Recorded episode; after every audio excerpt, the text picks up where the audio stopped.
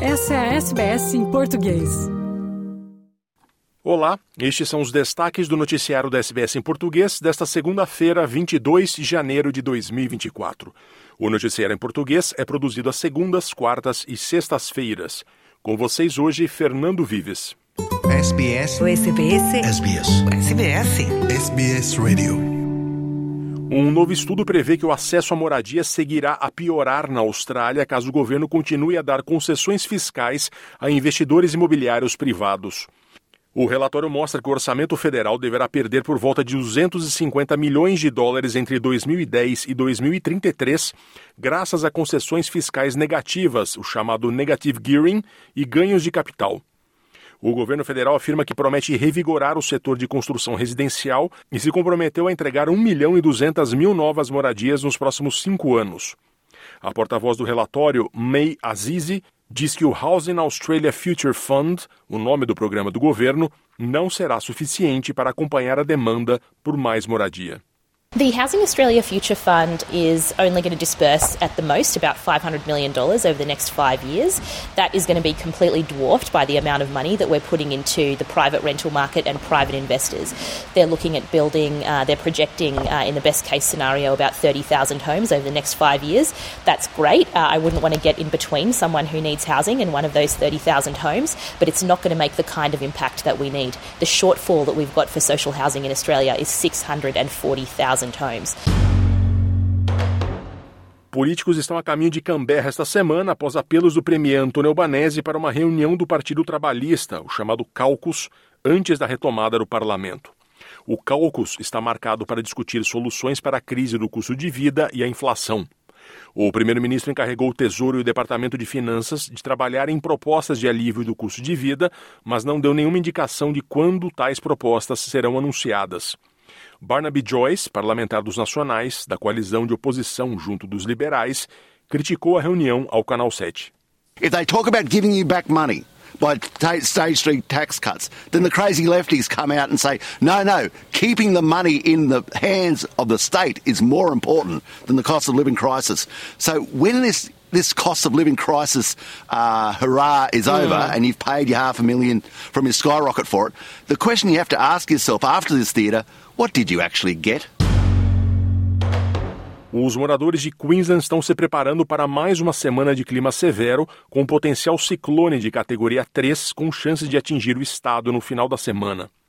O potencial ciclone parece estar se formando no Mar de Coral e espera-se que esteja totalmente formado durante esta terça-feira. O Biro de Meteorologia está fornecendo atualizações e avisos regulares aos habitantes de Queensland em áreas afetadas por enchentes e tempestades e pede aos residentes que se mantenham informados. Também existem alertas de ondas de calor em partes de Queensland, bem como alertas de tempestade para o sul de Queensland e norte de Nova Gales do Sul pelas próximas horas.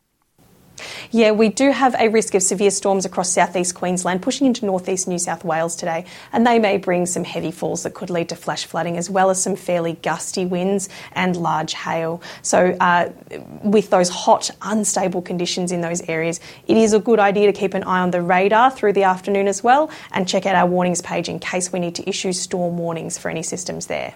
As autoridades dizem que ainda não há certeza sobre onde o ciclone, que se chamará Kirrily, chegará à Terra. Caso chegue. O ministro da Gestão e Emergências, Murray Watt, disse à ABC aguardar a chegada em algum ponto entre Cooktown e Mackay.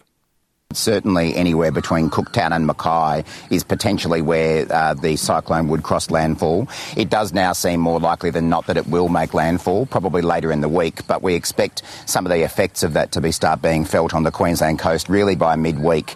Uh, so we're working very closely already with the Queensland government to make sure that whatever resources are needed for rescues and all that kind of thing are pre-positioned. Uh, and uh, I know the Queensland government is getting ready very much itself. A polícia de Vitória diz ter encontrado uma nova pista na caça a duas pessoas procuradas por supostamente profanarem o túmulo de uma irmã de um criminoso do submundo de Melbourne.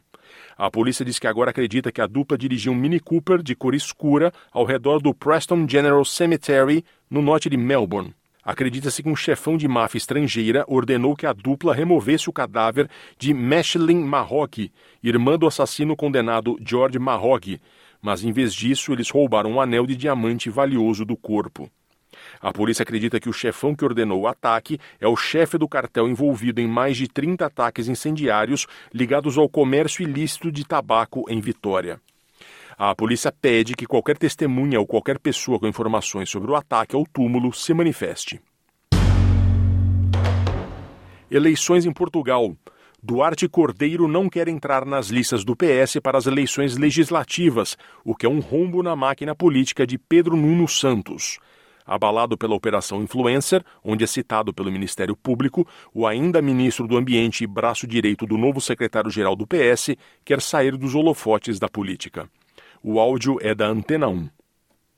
A vontade de Pedro Nuno Santos é a de contar com Duarte Cordeiro, ainda Ministro do Ambiente, nas listas do PS por Lisboa, mas a tarefa parece estar bloqueada. Ao que o Jornal Público noticia, Duarte Cordeiro, que faz parte do secretariado do Partido Socialista, uma espécie de número 2 de Pedro Nuno Santos, não quer ser deputado.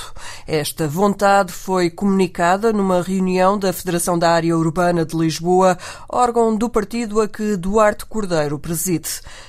não ser deputado, não voltar a exercer funções executivas num governo socialista, são intenções que dificilmente serão desmontadas para poder fazer parte das listas para as eleições de 10 de março.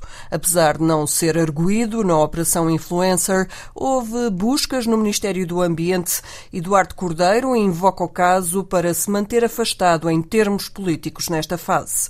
Nestes dias, as federações socialistas estão a concluir as listas do partido por Lisboa. A hipótese mais provável, agora com a saída de cena de Duarte Cordeiro, pode ser a deputada Alexandra Leitão. O estado do Acre, no Brasil, registrou o maior tremor de terra da história do país no último sábado, 6,6 graus na escala Richter, o que é considerado um tremor forte. Quem traz as informações é a repórter Priscila Terezo, da Rádio Nacional do Rio de Janeiro. O maior tremor de terra da história do Brasil foi registrado no norte do país às seis e meia da noite de sábado, no horário de Brasília. De acordo com o Serviço Geológico dos Estados Unidos, o tremor alcançou 6,6 graus na escala Richter e ocorreu próximo à cidade de Tarauacá, no Acre, a 300 quilômetros da capital Rio Branco. E as coordenadas exatas do terremoto apontam para uma área isolada em Ipixuna, no Amazonas. O Centro de Redes de Terremotos da China também registrou o tremor. A intensidade também foi medida em 6,6 graus na escala Richter.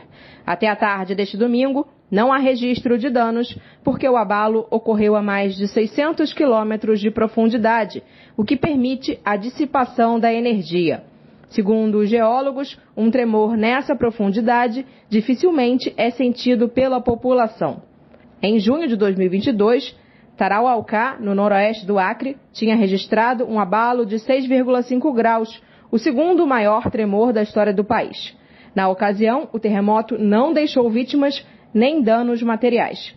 Os tremores ocorrem porque a região está próxima da Cordilheira dos Andes, uma das zonas com maior atividade sísmica do planeta.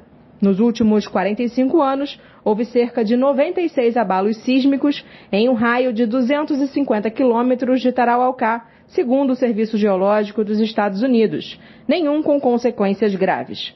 Antes das ocorrências no município do Acre, o maior abalo sísmico da história do Brasil tinha sido registrado na região da Serra do Tombador, em Mato Grosso, em 31 de janeiro de 1955, com 6,2 graus na escala Richter. Com informações da Agência Brasil, da Rádio Nacional no Rio de Janeiro, Priscila Terezo. Curta, compartilhe, comente. Siga a SBS em português no Facebook.